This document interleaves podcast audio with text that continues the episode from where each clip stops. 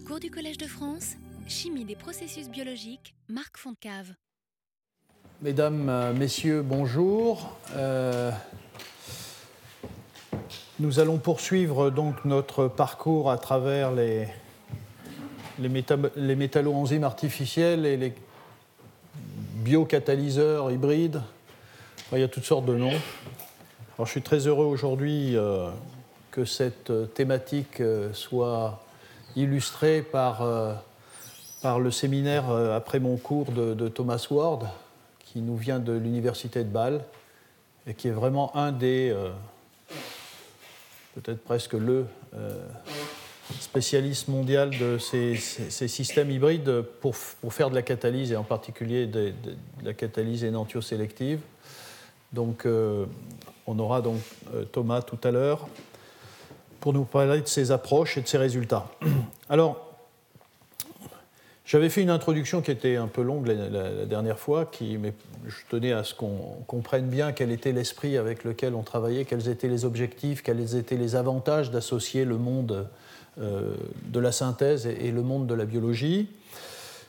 Et euh, donc je, souhaite continuer un petit peu sur ce que j'avais prévu de faire la, semaine dernière avant de parler euh, d'une application euh, d'autres systèmes hybrides dans le domaine qui m'est cher, vous le savez pour ceux qui suivent mes cours depuis quelques années, qui est celui de la photosynthèse artificielle et des applications dans le domaine de, des nouvelles technologies de l'énergie. Alors, pour ceux qui étaient là la semaine dernière, vous vous souvenez de ce transparent, enfin de cette diapositive, euh, où euh, j'essaye d'évoquer l'ensemble des, grandes stratégies qui, qui, sont utilisées pour euh, faire des catalyseurs de type métalloenzyme artificiel. Alors la, première stratégie, c'est de prendre une métalloprotéine et de remplacer un ion métallique par un autre. On a, on, a, vu donc des exemples de ça. La deuxième, c'est de remplacer un cofacteur maintenant métallique par un analogue, et, la fixation de ce cofacteur peut, être euh, covalente ou pas. Donc là, ce n'est pas simplement le métal, mais c'est un ensemble de choses, métal plus ligand, euh, typiquement euh, les M, remplacés par des ligands qui, qui ressemblent. Euh, troisièmement, euh, utiliser le site spécifique de liaison à un ligand. Et là, je, n'en ai rien dit parce qu'on va entendre, je pense, beaucoup de choses sur le système avidine-biotine aujourd'hui avec, avec Thomas Ward. Euh, et je vais finir donc sur les, deux derniers systèmes fixés de façon covalente un ligand ou un complexe sur une protéine. Donc c'est artificiel hein, et, et, créé par mutagénèse, diriger un site euh, de fixation d'un ion complexe. Donc euh, c'est ça que je, voilà, je vais donner quelques exemples, hein, comme je l'ai fait depuis le début.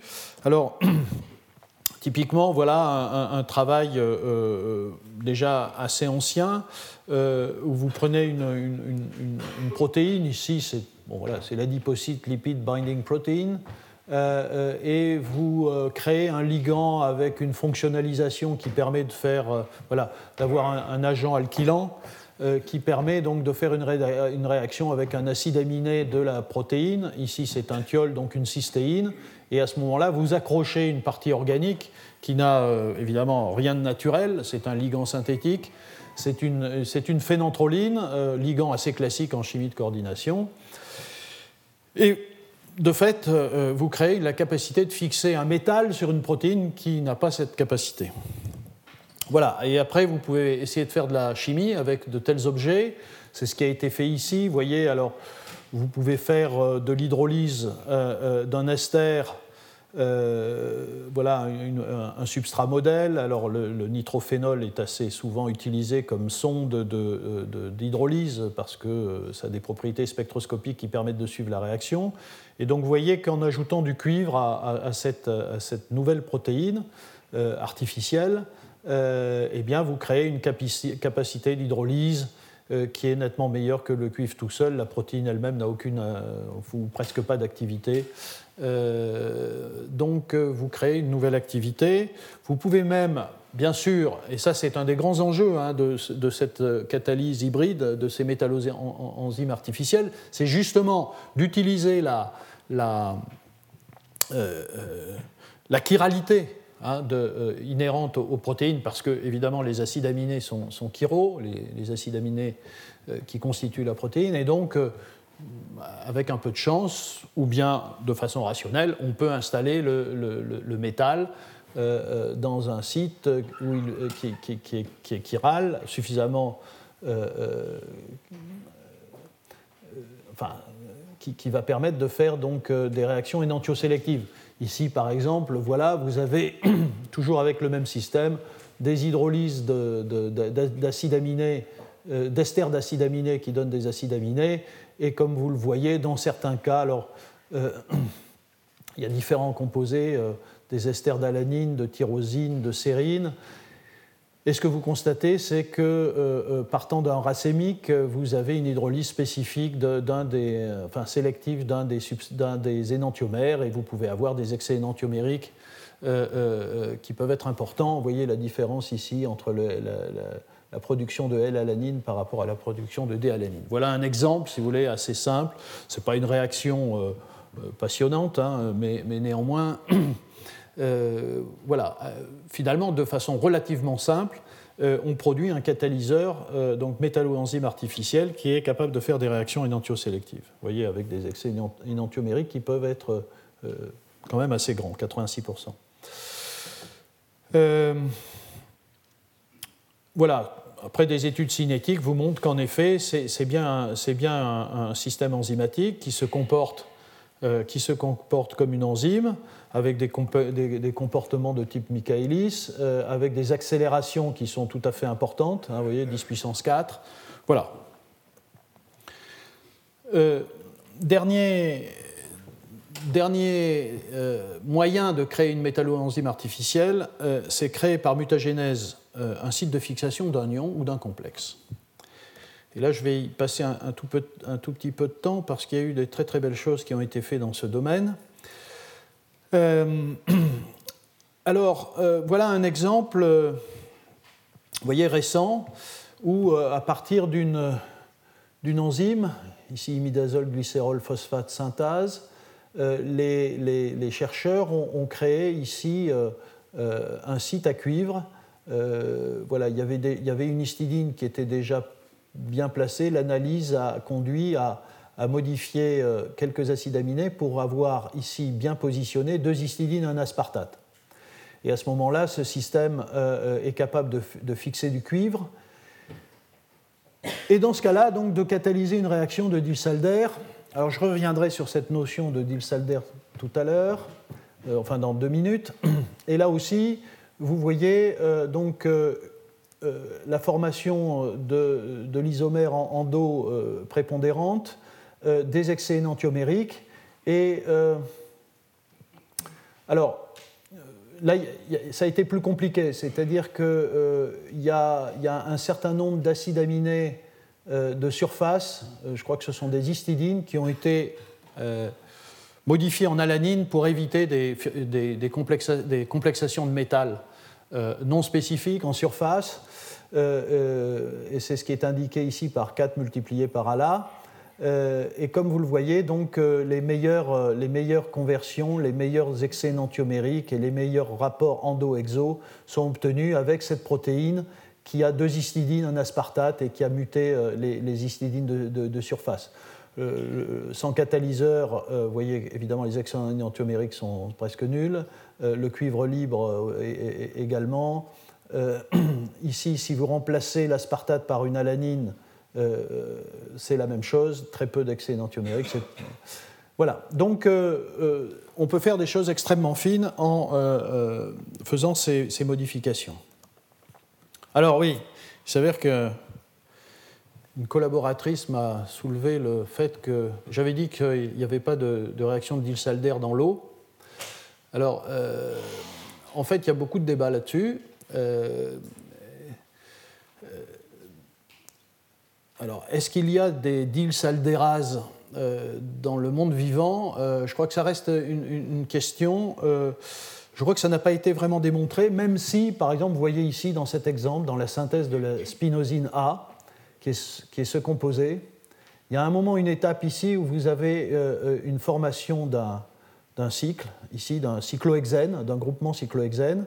Alors, ce n'est pas si évident de le voir à partir de là que ça ressemble à une réaction de Diels-Alder, mais en réalité, il a été démontré ici que vous avez une, déshydratation, une, mobilisation de la double, un déplacement de la double liaison ici, et là, euh, vous vous retrouvez dans une euh, configuration euh, où vous pouvez faire une réaction de Diels-Alder.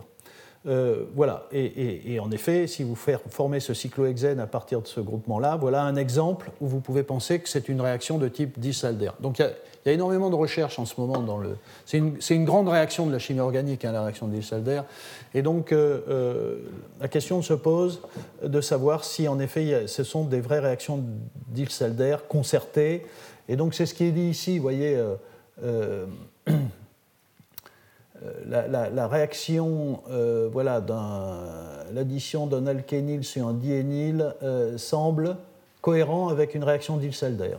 Cependant, la confirmation de cette hypothèse demande de démontrer que la réaction progresse, enfin, se passe avec un état de transition péricyclique, etc. Bon, donc c'est pas encore démontré, mais il, est fort possible que cette notion que j'ai évoquée, à savoir que il n'y a pas de réaction d'Ilsalder dans l'eau et que c'est un enjeu. Et d'ailleurs, les, deux exemples que j'ai donnés la dernière fois et cette fois-ci de réaction d'Ilsalder, la motivation était effectivement de faire des réactions d'Ilsalder dans l'eau. Euh, avec l'argument que ça n'était pas fait par les organismes vivants. Bon, c'est peut-être euh, pas, tout à fait vrai. Euh, voilà, là aussi, voilà, de la mutagénèse dirigée, euh, remplacer des acides aminés. Euh, alors ça, c'est un travail, je crois, qui a été fait à Orsay chez Jean-Pierre Mailly. Euh, donc utiliser une, protéine, la xylanase, qui a une grande cavité, comme vous pouvez le voir ici, qui permet d'imaginer qu'on puisse positionner, moyennant de modifier certains acides aminés pour créer les liens avec ce cofacteur, un cofacteur de synthèse. Ici, c'est une porphyrine de euh, manganèse, et profiter donc euh, de cet environnement euh, polypeptidique pour faire des réactions énantiosélectives. C'est ce qui est essayé ici, vous voyez, avec des réactions d'oxydation de, styrène, donc qui conduisent soit à des époxydes, enfin un mélange d'époxydes, cassure de la liaison carbone-carbone ici euh, pour donner euh, euh, des acétophénones et puis formation d'aldéhyde. Voilà, évidemment, ce qui est intéressant dans ces, dans ces réactions, c'est les, rendements, l'excès énantiomérique et puis une certaine sélectivité de la réaction. Le mieux, c'est de ne pas avoir de mélange. Et donc, par exemple, si c'est des époxydes qu'on veut, produire, c'est évidemment éviter les, les, autres produits. Et donc, tout ça peut être, peut être géré par tout un tas de, de modification à la fois de la protéine et de la, du cofacteur métallique. Et euh, vous voyez donc qu'il y a des euh, possibilités d'avoir des rendements, euh, voilà, des rendements en, époxyde, puisque c'est ça qui était cherché, qui sont relativement raisonnables, ils ne sont pas fantastiques, mais ce qui est intéressant, c'est qu'on peut atteindre des excès énantiomériques voilà, qui peuvent être importants, vous voyez ici, 80% d'excès énantiomériques. Voilà. Le dernier exemple dont je vais parler, c'est vraiment peut-être un des systèmes les plus complexes qui a été euh, réalisé ces derniers temps. Euh, et euh, pourquoi les plus complexes? Parce qu'on s'intéresse à une famille d'enzymes, dont j'ai déjà parlé d'ailleurs il y a quelques années, de la famille de cytochrome oxydase. Complexe parce qu'il y a à la fois un système héminique et également un deuxième site métallique, non héminique. L'exemple donc bien connu de cette famille, c'est la cytochrome oxydase qui catalyse euh, le transfert d'électrons, euh, la réduction de l'oxygène à 4 électrons pour donner de l'eau en fin de la chaîne respiratoire. Donc c'est un système intéressant. Vous voyez ici, vous avez euh, la porphyrine, c'est au sein de cette protéine. Vous avez la porphyrine, l'M, accrochée par une histidine, le fer est fixé à la protéine avec cette histidine. Et puis vous avez un, système à cuivre ici euh, avec euh, euh, trois, histidines. Alors, cette histidine est un peu particulière parce qu'il y a un lien covalent avec une tyrosine, mais je ne vais pas rentrer dans ce détail-là. Et en fait, cette, organisation est essentielle pour fixer l'oxygène moléculaire qui va être réduit entre l'atome de fer et l'atome de cuivre, comme vous pouvez le voir là, et catalyser la réduction à 4 électrons de l'oxygène.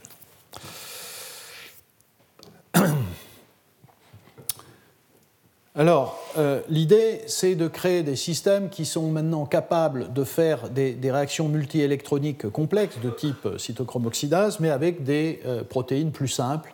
Et euh, c'est ce qui est réalisé ici.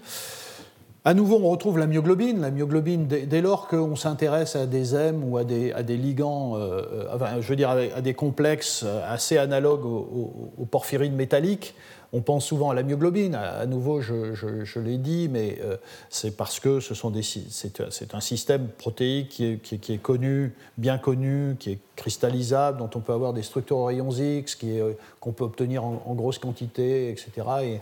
Et, on, maîtrise parfaitement bien la, cavité dans laquelle euh, cet M est, fixé. Donc vous l'avez déjà vu, mais vous, vous voyez, donc si on zoome sur ce site, de, de, de la myoglobine. À nouveau, on voit une histidine ici, euh, on voit la, porphyrine de fer, et puis on voit cette histidine, et évidemment, euh, euh, ça laisse penser tout de suite que si on rajoutait, on rajoutait des histidines par, par, là et profitant de cette histidine, peut-être qu'on pourrait créer un site de fixation de métal. Et c'est ce qui a été fait puisque cette histidine 64 a été gardée, la valine 68 a été transformée en glutamate et euh, 29, euh, euh, euh, leucine 29 pardon, et phénylalanine 43 transformée en histidine. ce qui, à ce moment-là, vous voyez que vous avez ici un, un, environnement où vous avez trois histidines qui peuvent fixer un métal et un carboxylate. Et en effet, euh, à ce moment-là, euh, l'objectif c'était non pas de faire une cytochrome euh, oxydase, mais de faire une NO-réductase. Alors une NO-réductase, c'est un, donc un système qui est de la famille de cytochrome oxydase, mais qui contient un M et qui, qui, a comme deuxième métal non pas un atome de cuivre, mais un atome de fer. Et et la raison pour laquelle il y a un glutamate ici, c'est qu'il y avait un certain nombre d'informations qui semblaient indiquer qu'il y avait, euh, en plus des trois histidines pour fixer le fer, un, carboxylate. Et de fait, vous voyez, ce sont des résultats récents euh, publiés dans Nature et PNAS en 2009 et 2010. Cette protéine, qui est, que de la myoglobine euh, légèrement modifiée par mutagénèse dirigée, a une activité NO-réductase transformée en NO en N2O. Euh, euh, voilà, donc avec une, certaine activité. Euh,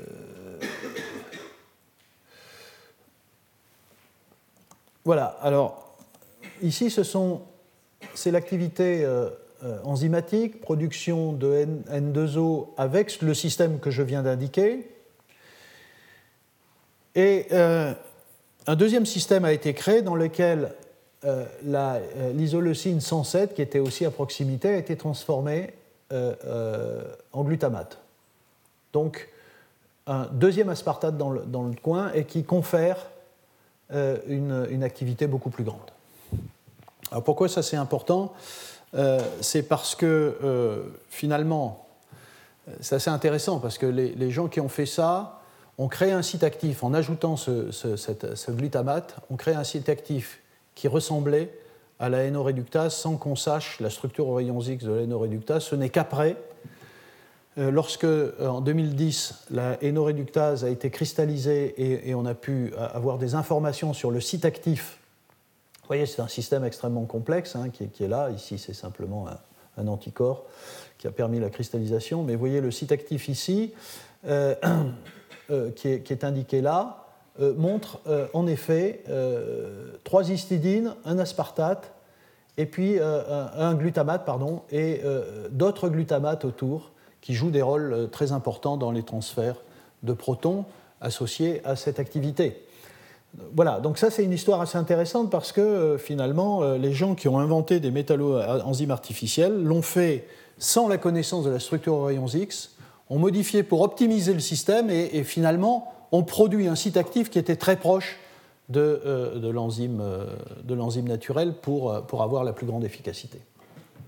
Alors je ne veux pas rentrer ici dans le détail du, du, mécanisme, mais l'association des, des, deux atomes métalliques, un peu comme dans la cytochrome oxydase qui permet de fixer l'oxygène, euh, euh, par, les deux ions métalliques. Ici, c'est la, fixation de deux molécules de NO euh, qui donc se retrouvent à proximité et qui peuvent réagir l'une avec l'autre pour créer la liaison azote-azote qui va conduire à la formation de la molécule N2O.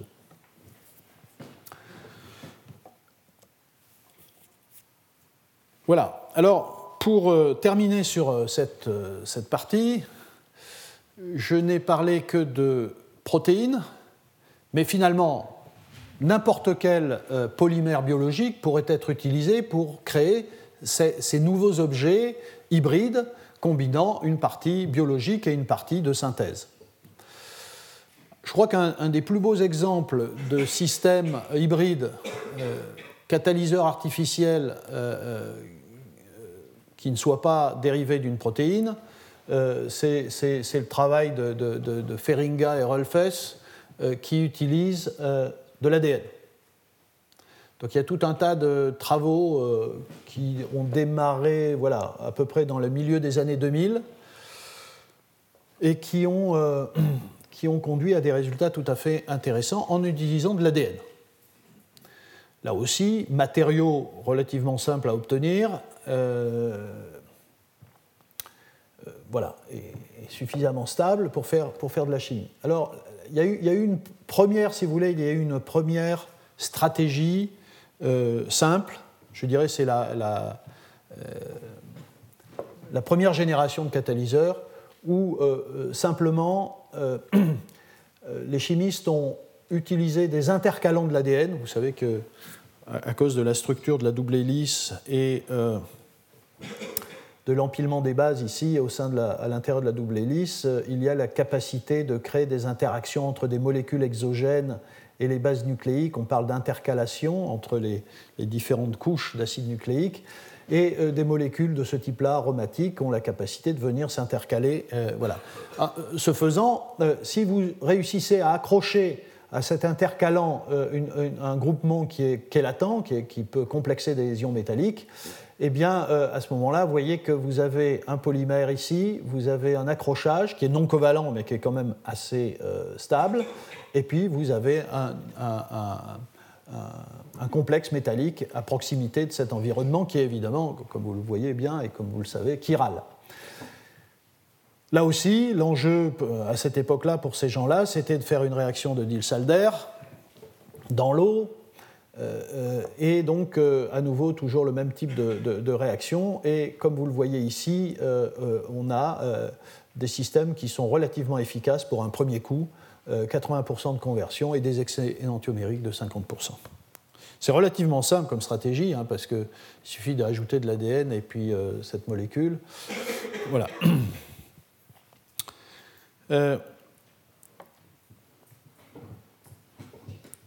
les systèmes ont été euh, améliorés, euh, notamment avec cette deuxième génération euh, qui, en fait, a été construite pour rapprocher encore plus la partie métallique de, l'ADN.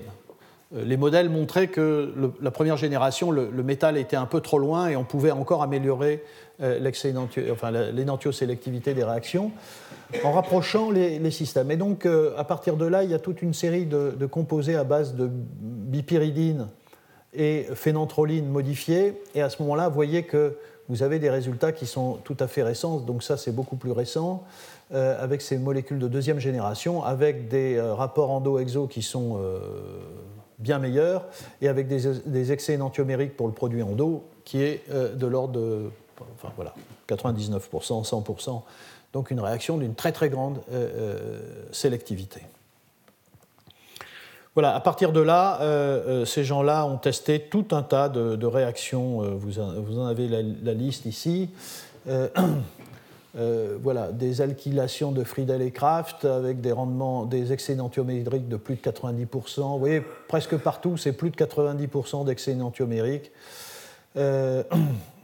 voilà, des, additions de Michael, des, des, réactions de Diels-Alder, etc., etc., avec à, nouveau vraiment des systèmes très simples hein, de l'ADN et voilà, des complexes bipyridines de cuivre ou, ou, ou phénanthroline de cuivre.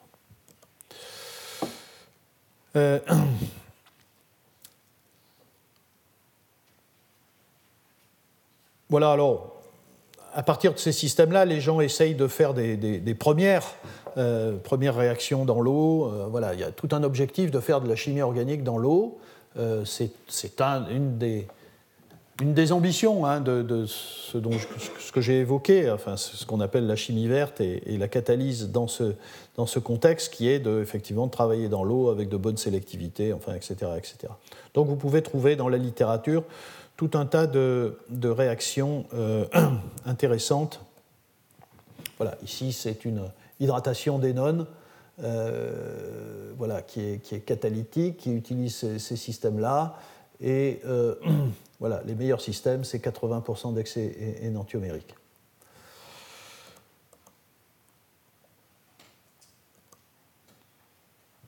Bon, je vais passer. Est-ce que. Je ne veux pas trop rentrer dans le détail? Euh, si, peut-être il y, a deux, trois choses qui peuvent être intéressantes ici. Oui. Euh, la question qu'on enfin, peut se poser, c'est euh, d'où vient la sélectivité de la réaction et d'où vient. il y a une sorte de. Contradiction, si vous voulez. Euh, on peut penser qu'en rapprochant énormément le l'ion métallique du polymère, euh, effectivement, euh, on a une induction chirale qui est plus forte. Et en même temps, on rend moins accessible le catalyseur par les réactifs.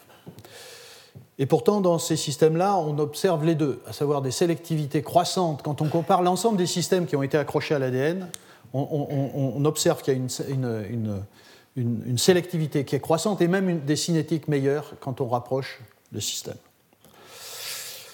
Voilà. Euh,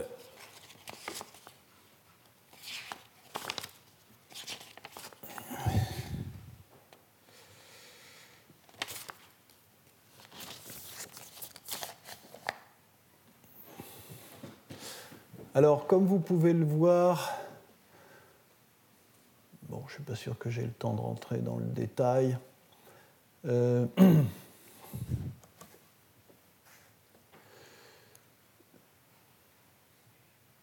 voilà, alors le L3, euh, voilà, les L3 c'est la première génération et euh, celui-là c'est la deuxième génération.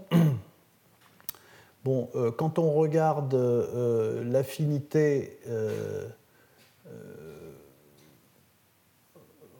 l'affinité du composé euh, pour euh, cette famille-là ou cette famille-là, enfin l'affinité pour le cuivre, on voit relativement peu de différences. Là où on voit de grosses différences, voilà, on a des accélérations. Voilà, oui, on a euh, des accélérations qui sont considérables ici avec le, système de, deuxième génération. Et donc ça, c'est assez difficile à comprendre. Euh, et euh, en fait, on observe que cette, et par ailleurs que la sélectivité, elle vient du fait qu'il y a une très grande différence entre les, les constantes de vitesse euh, euh, et notamment, euh, il y a une constante de vitesse plus grande pour l'isomère qui se forme le, plus vite, bien évidemment. Donc il y, a, des tas de réflexions autour de comment expliquer ces sélectivités avec ce type de système et, la cinétique. Voilà. Il y a aussi des effets de séquence. Alors là, ça devient très très compliqué. Donc les auteurs commencent à regarder les effets de séquence de l'ADN. Alors vous imaginez bien qu'avec un, un, support comme un, acide nucléique, vous avez une infinité de combinaisons euh, possibles, donc vous avez une infinité de catalyseurs potentiels. Euh, et euh, donc, Voilà, donc les gens regardent aussi ça. Euh, évidemment, on ne peut pas produire une infinité de catalyseurs, mais euh, on peut, de façon rationnelle, explorer différentes combinaisons de, séquences. Et vous voyez qu'il peut y avoir des, différences assez importantes en termes d'excès énantiomérique. Donc là aussi, euh, les gens essayent de comprendre ça. Voilà. Donc, pour terminer, dans cette la première partie de cette heure euh, pour finir. Voilà, les choses ont quand même bien avancé depuis le début. Hein. je vous avais évoqué, euh, peut-être en, citant euh, George Whiteside la dernière fois comme étant peut-être un des tout premiers exemples de métallo-enzyme artificielle. Vous vous souvenez, c'était une hydrogénation avec un complexe de rhodium. eh bien, on commence à avoir des systèmes euh, certes, qui ne sont pas totalement optimisés en termes de sélectivité, de vitesse, enfin, etc., etc. Euh, mais on est, on est, capable donc de faire tout un tas de, de, réactions importantes, hydrogénation, des réductions de cétone, des oxydations d'alcool, des sulfoxydations, des époxydations, des hydrolyses, des réactions de Diels-Alder, enfin, etc., etc. Donc on commence à avoir un, ensemble, et c'est un domaine qui est vraiment jeune. Il y a, pas, il y a, y a vraiment très peu de temps que... Euh, alors George Wayside, ça fait un certain temps, mais euh, disons que ces choses-là euh, sont, euh, sont, en train d'exploser depuis, vous avez vu les dates des articles que je vous ai cités depuis une dizaine d'années. c'est un, domaine, c'est vraiment un domaine intéressant en pleine explosion. Voilà. Alors, je passe au cas alors c'est ici, je crois.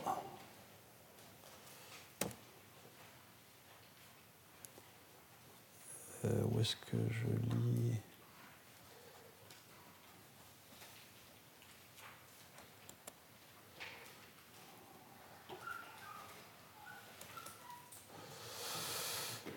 Voilà, je vais traiter quelques exemples qui se développe encore plus récemment dans le domaine de ce que j'appelle la photosynthèse artificielle.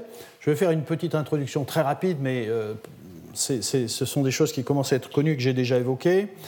Donc, comme vous le savez, euh, euh, un des grands enjeux, c'est d'exploiter l'énergie solaire, qui parmi l'ensemble des énergies renouvelables est sans doute, enfin, clairement l'énergie la plus abondante et, et qui mérite qu'on s'attaque à son exploitation si on veut remplacer les énergies fossiles carbonées qui sont destinées à disparaître ou à créer trop de CO2 dans l'atmosphère, enfin, etc. Vous connaissez tous ces arguments.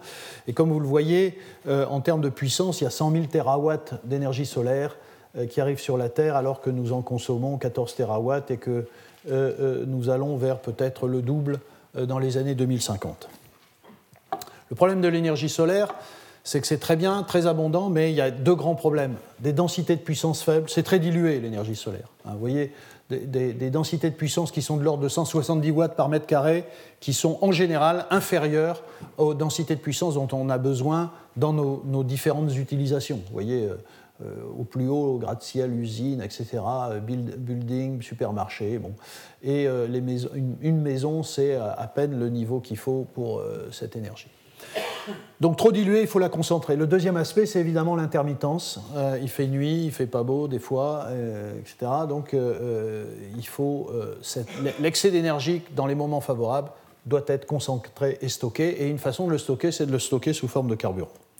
Voilà. Et, il y a 36 façons d'exploiter l'énergie solaire ou de la stocker.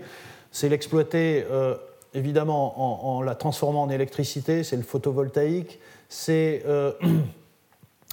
Bon, il y, a, une, évidemment, il y a une chose qui se fait de façon naturelle, c'est la photosynthèse. Euh, et, euh,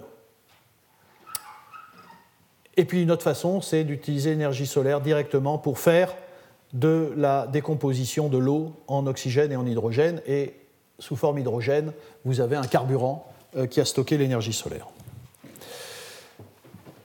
Alors, quand on veut développer de nouvelles technologies pour euh, stocker cette énergie solaire, il est évident qu'on a tout intérêt à regarder ce que fait le monde vivant. Et ce qu'il y a de plus fascinant dans le monde vivant en termes de transformation de l'énergie solaire et de son stockage, c'est évidemment la photosynthèse naturelle, qui compte à peu près pour euh, une centaine de terawatts par rapport au 100. Attention. une centaine de terawatts par rapport aux 100 000 terawatts. Hein, vous voyez, il y, a à peu près 100 terawatts qui sont stockés dans la biomasse. encore une fois, vous voyez, vous le comparez aux 14 terawatts que nous consommons à l'échelle de la planète. Donc il y a effectivement stocké comme énergie dans la biomasse suffisamment pour euh, euh, fournir l'énergie complète de, l'humanité. Bien évidemment, euh, vous savez, il y a tous ces débats, on ne peut pas utiliser tous les espaces qui produisent de la biomasse pour faire des carburants. Voilà, donc ce qui est intéressant, c'est comment ça se passe. Et j'ai déjà évoqué ça, mais je voudrais y revenir parce que vous allez voir que les chercheurs ont aussi une, démarche de, construction de systèmes hybrides en utilisant des éléments de euh, cette euh, photosynthèse euh, pour faire des systèmes intéressants. Alors, vous avez plusieurs composants de ce système. Vous avez d'abord le photosystème 2, c'est un système donc complexe qui collecte les, qui a tout un tas de chromophores qui collectent chlorophylle, enfin, etc. Euh, qui collecte l'énergie des photons et qui utilise cette énergie pour extraire les électrons de l'eau, ce faisant libérant de l'oxygène et des protons, et ensuite euh, euh, utilisant ces électrons pour réduire des conducteurs d'électrons, des, quinones, et, s'engager et engager les électrons dans une chaîne de transfert d'électrons qui va jusqu'à un deuxième photosystème où les photons vont arriver. Pourquoi faut-il un deuxième photosystème? C'est parce qu'au cours de ce trajet, les électrons perdent leur énergie, une partie de leur énergie, et il faut les réénergiser d'une certaine façon pour les rendre capables euh, de, produire le réducteur qui va réduire le CO2. Et Euh, donc il y a à nouveau des photons ici qui excitent le, photosystème 1, créant des trous et des électrons. Les trous ici sont comblés par les électrons qui arrivent et les électrons peuvent continuer, et des électrons très excités peuvent continuer leur, chemin. Et dans ce chemin, ce chemin, c'est aller vers la réduction du NADP en NADPH. Donc finalement, les électrons qui viennent de l'eau euh, servent à accumuler une forme réduite euh, d'un réducteur puissant qui est le NADPH, qui est le réducteur biologique. Et ensuite, ce NADPH va rentrer dans le cycle de Calvin, euh, où le CO2 est fixé et, converti en sucre, en cellulose, enfin en toute la biomasse qui est produite. En même temps, il se passe quelque chose d'assez intéressant, c'est un gradient de protons à travers la membrane. Donc il y, a, à la fois la création d'une énergie électrique et d'une énergie osmotique de gradient euh, à cause de, euh, électrochimique, à cause du fait que d'un côté de la membrane, les électrons, les protons, sont pris par notamment les quinones ici, et euh, les protons sont libérés de l'autre côté de la membrane par divers processus. Donc on se retrouve avec un, gradient qui est une, forme de stockage de l'énergie euh, et, ensuite, euh, cette forme stockée de l'énergie, qui est sous forme de gradient, est utilisée par une enzyme qui est l'ATP synthase, euh, qui transforme l'ADP en ATP, l'ATP étant évidemment une forme de stockage de l'énergie qui va être utilisée ici pendant ce cycle de Calvin.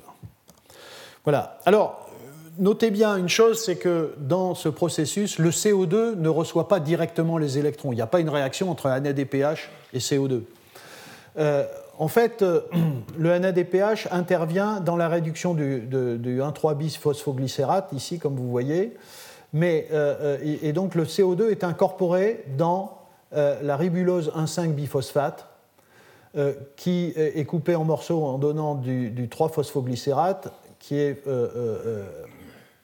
phosphorylé, vous voyez, par la donc l'ATP intervient ici et le NADPH vient là. Et euh, à la fin, vous produisez du fructose 6-phosphate et puis saccharose, amidon, enfin les sucres, euh, etc. Alors, quand on parle de, photosynthèse artificielle, euh, je, voudrais dire que, sans doute, les pionniers en la matière, pour moi, le, point de départ magnifique de cette histoire de photosynthèse artificielle, ce sont les travaux de Gust et Moore aux États-Unis, qui ont réussi, un, véritable tour de force que je voudrais vous indiquer. Vous voyez, ce sont euh, en fait deux papiers euh, euh, dans Nature en, pardon, en 1997 et en 1998. Et vous allez voir de quoi il s'agit. il s'agit d'abord de synthétiser une triade qui est composée d'une porphyrine ici, et qui en fait va servir de photosensibilisateur pour stocker, pour, euh, pardon, euh, pour euh, capter les photons du Soleil. ici, vous avez un groupement, une quinone. D'ailleurs, j'ai parlé de quinone dans le système, photosynthétique. C'est une quinone qui est un accepteur d'électrons. Et ici, au bout de ce caroténoïde, vous avez un groupement qui est donneur d'électrons Enfin, l'ensemble est, un donneur d'électrons. Euh, ensuite, euh, cette molécule euh, est installée dans une bicouche lipidique. Alors, je ne rentre pas dans le détail, mais il y a tout un tas de raisons qui expliquent pourquoi la quinone est orientée vers l'extérieur de la vésicule et le caroténoïde à l'intérieur, et vous avez, la porphyrine au, au, milieu. Et puis vous avez en plus une deuxième quinone qui se promène libre et qui va servir de transféreur d'électrons. Et ici, vous avez un indicateur pH. Et euh, euh, le système fonctionne de la façon suivante. Vous éclairez, à ce moment-là, euh, vous créez, vous excitez le photosensibilisateur. la triade permet une séparation de charge. Vous avez un, trou au niveau du caroténoïde et vous avez un électron euh, dans, dans, la quinone. Euh, la euh, quinone, la petite quinone ici reçoit cet électron, donc ça, améliore la séparation de charge, reçoit un électron et est neutralisé par un proton qui vient de l'extérieur. ensuite, cette quinone qui est à l'état réduit va réduire le, euh, euh, trou et perdre donc du côté de, ce côté interne de la membrane et relâcher des protons. Donc si tout marche bien, euh, en faisant ça avec une molécule, certes, dont la synthèse est hyper compliquée, hein, ils ont mis des années à faire une molécule comme ça, eh bien, on doit avoir un transfert de protons de l'extérieur vers l'intérieur, c'est-à-dire création d'un gradient qui est évidemment thermodynamiquement défavorable, euh, mais qui est assuré par l'apport énergétique de la lumière. Et effectivement, c'est ce qui se passe. Ici, l'indicateur coloré montre que le pH à l'intérieur de la vésicule diminue. Et, euh, et donc, vous avez euh, petit à petit, voilà, en suivant à ce, à, ce, à, ce, pH, à, ce, à cette longueur d'onde, vous avez l'indication de la formation de transfert de protons, vous voyez, de l'ordre de 10 protons par, enfin, un proton par minute et par liposome.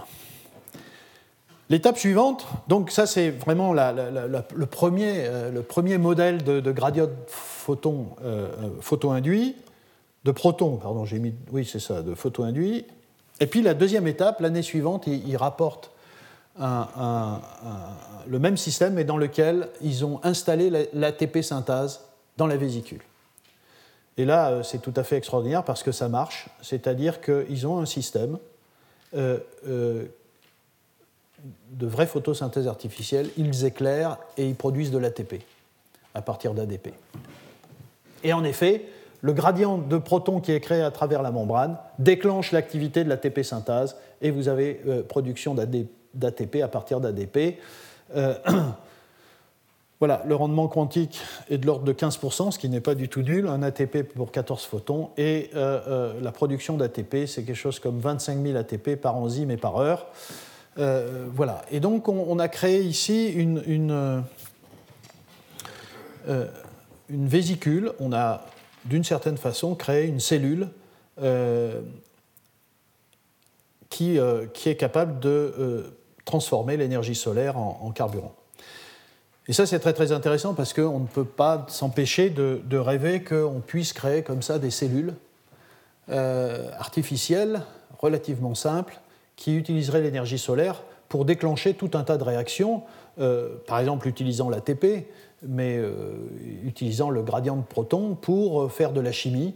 Et donc là, on est dans ce monde très discuté en ce moment de, appelons-le, euh, biologie synthétique, euh, biologie de synthèse, créer des organismes presque vivants. Évidemment, il n'est pas vivant, il ne se reproduit pas, cet organisme-là. Mais des, usines euh, biologiques, cellulaires, mixtes, hybrides, hein, voyez, puisqu'il y a à la fois des choses de la biologie et puis des, molécules de synthèse. qui, qui, font, voilà, qui font une usine chimique qui pourrait nous permettre de produire des, des molécules euh, d'intérêt euh, pour, euh, à partir de, en utilisant l'énergie solaire.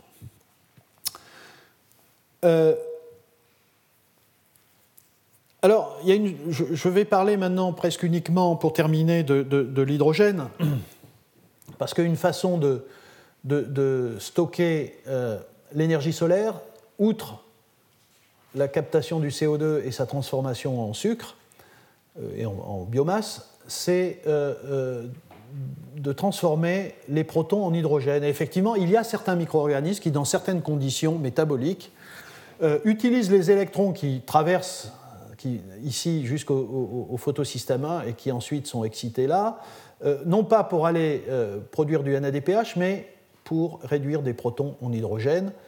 Et c'est un système enzymatique dont j'ai déjà parlé euh, plusieurs fois d'ailleurs, qui sont les hydrogénases, qui sont des enzymes absolument euh, euh, vraiment fascinantes et qui catalysent la réduction des protons en hydrogène ou la réaction inverse dans certains cas, l'oxydation de l'hydrogène en eau. Voilà, alors ces systèmes-là sont des systèmes relativement complexes. Ce qui est intéressant, ce sont des systèmes à base de nickel et de fer ou de fer. Euh, peut-être ce n'est pas nécessaire de rentrer dans le détail, mais retenez que ces systèmes, euh, voilà, il y a deux classes d'hydrogénase, et euh, une des hydrogénases a du nickel et du fer ici, c'est le site actif, avec deux cystéines qui font le pont entre les deux, nickel, les deux atomes nickel et fer.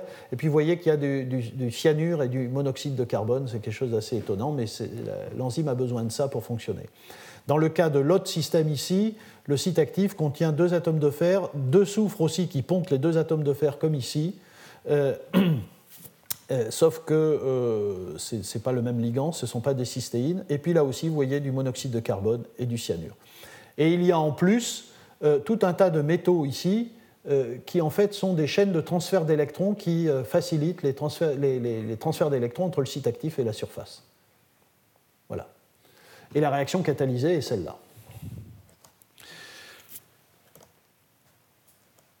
Voilà. Alors, si on veut faire euh, de la photosynthèse artificielle, au sens de la production d'hydrogène, convertir du soleil en un carburant qui serait spécifiquement l'hydrogène, eh il faut euh, un système qui est ces deux choses-là.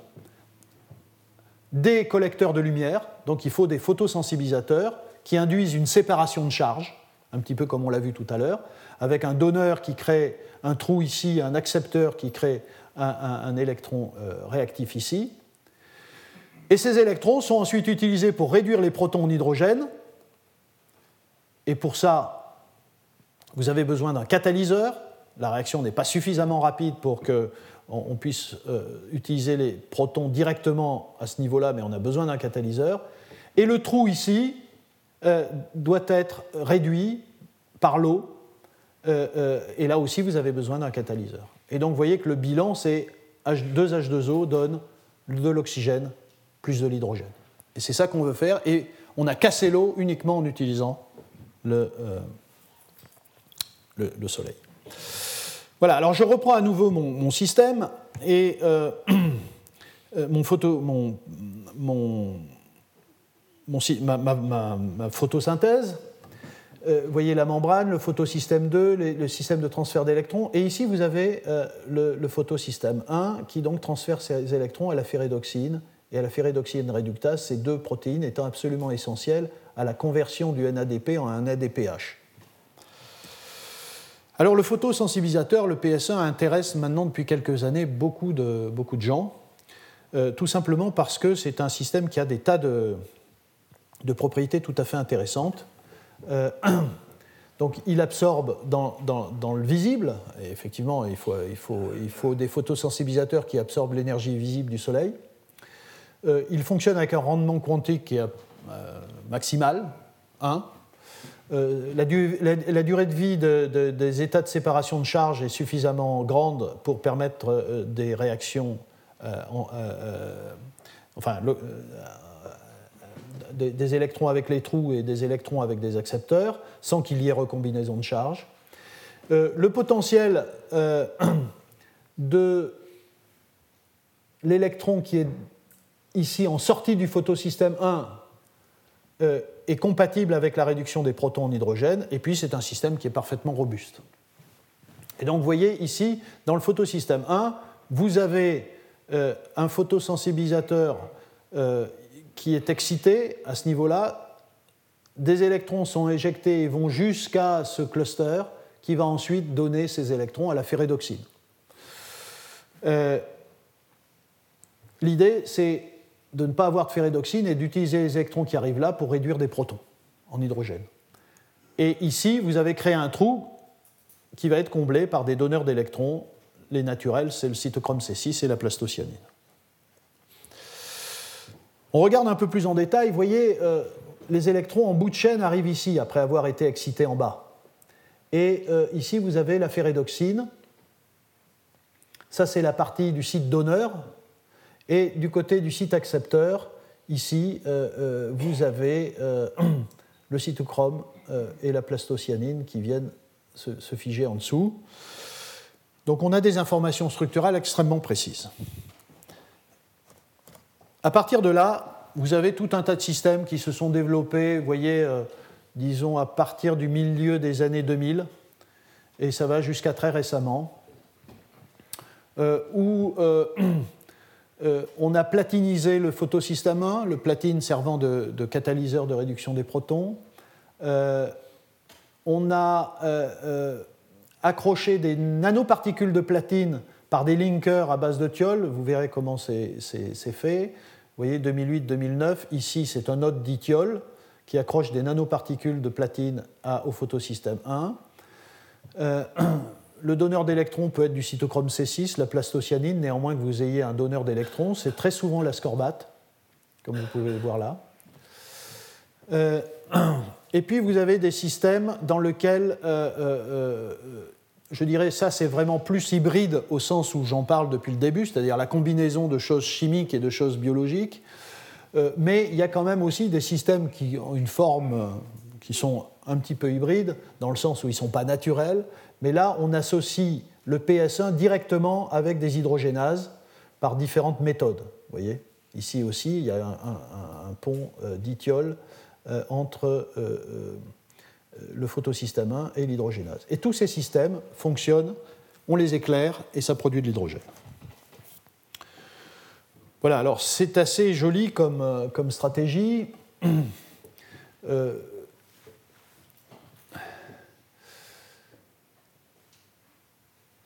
voilà, alors ici c'est la protéine qui, euh, qui porte les deux clusters. FA et FB.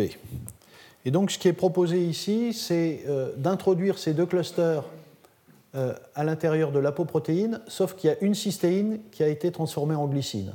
De sorte que le deuxième cluster ici a un fer qui a un site de coordination vacant.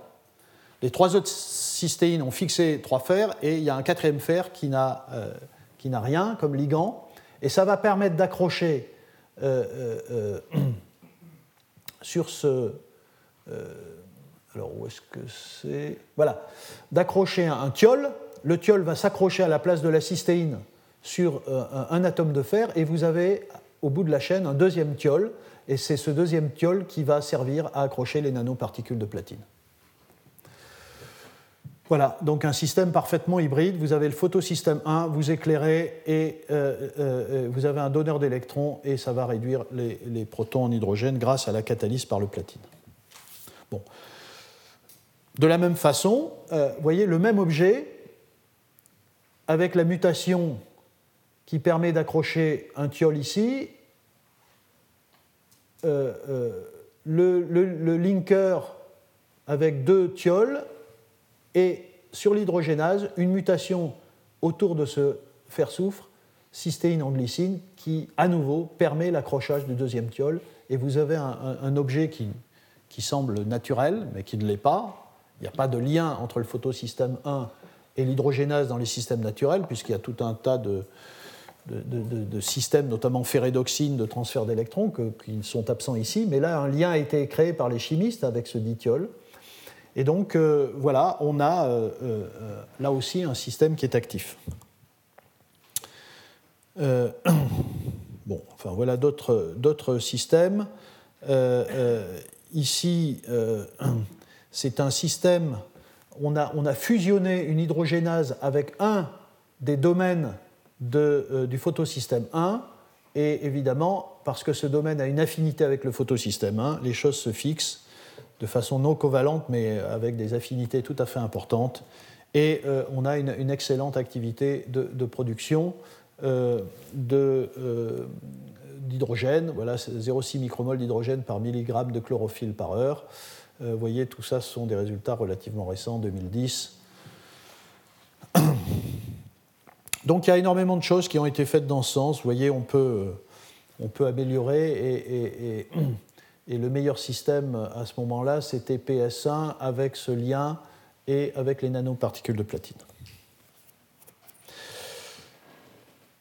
Il y a quelques mois, euh, sans doute le meilleur système qui a été proposé euh, donc dans cet article de PNAS en, en 2011, euh, c'est un système donc, qui, couple, euh, qui utilise de l'ascorbate comme donneur d'électrons, du cytochrome C6 comme euh, médiateur de transfert d'électrons au PS1, le photosystème 1 qui est le créateur de la séparation de charge, donc des trous ici et, des électrons ici, et ce lien, vous voyez, dithiol qui accroche cette hydrogénase.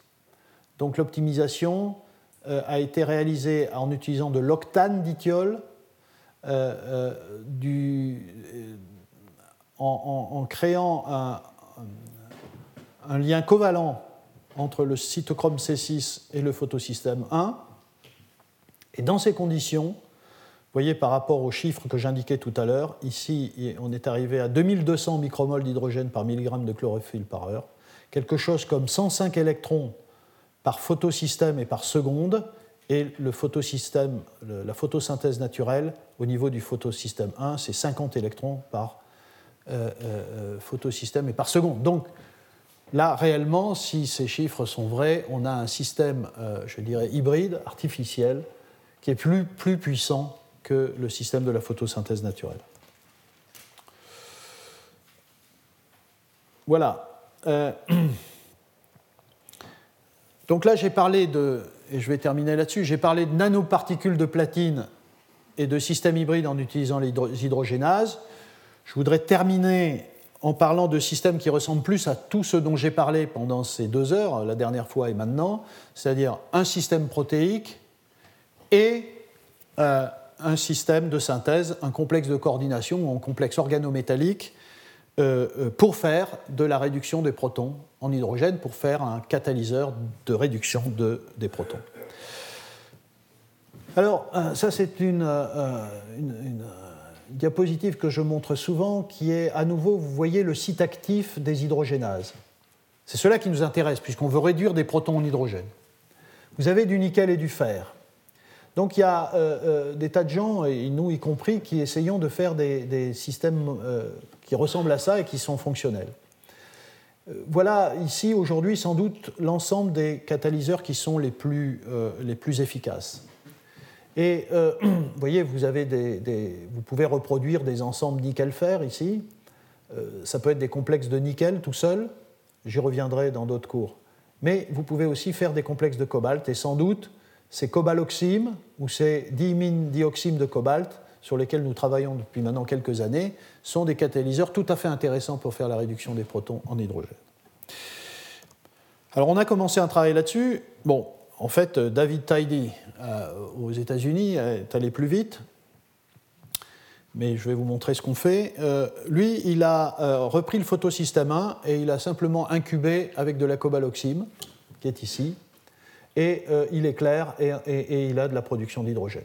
Alors, il ne sait pas encore très bien où ce catalyseur se fixe, euh, mais euh, très clairement, euh, on a un système qui, marche, qui marche bien, 5200 molécules d'hydrogène, enfin 5200 turnover en, en, une heure et demie, c'est tout à fait intéressant. Et là, vraiment, c'est pas compliqué. Vous prenez du photosystème 1, vous rajoutez une solution avec cette cobaloxime, vous éclairez. Évidemment, il faut un donneur d'électrons. Ici, c'est le cytochrome C6 à nouveau. Et euh, vous avez, euh, voyez, des systèmes qui fonctionnent, euh, presque, qui fonctionnent presque aussi bien que les meilleurs systèmes photosystème 1, nanoparticules de platine.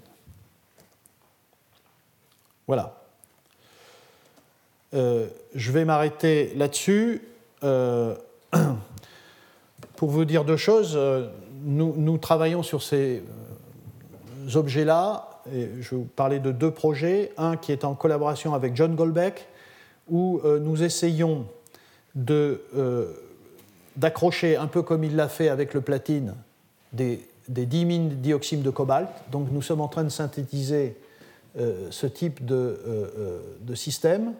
Et là, l'idée étant d'utiliser par la même stratégie euh, euh, la, sous-unité où il y a les deux clusters et avec la mutation qui permet d'accrocher un thiol, et théoriquement, voilà, d'accrocher euh, cette molécule de synthèse à cette, protéine qui ensuite va s'accrocher au photosystème 1 et de créer un système hybride photosystème 1 avec un, complexe de cobalt et en espérant que l'ensemble fera de la réduction des protons. Et Et euh, l'autre système sur lequel nous travaillons, beaucoup plus simple comme idée, euh, c'est euh, d'utiliser la myoglobine et de remplacer l'M par des cobaloxymes ou des dioxymes de cobalt.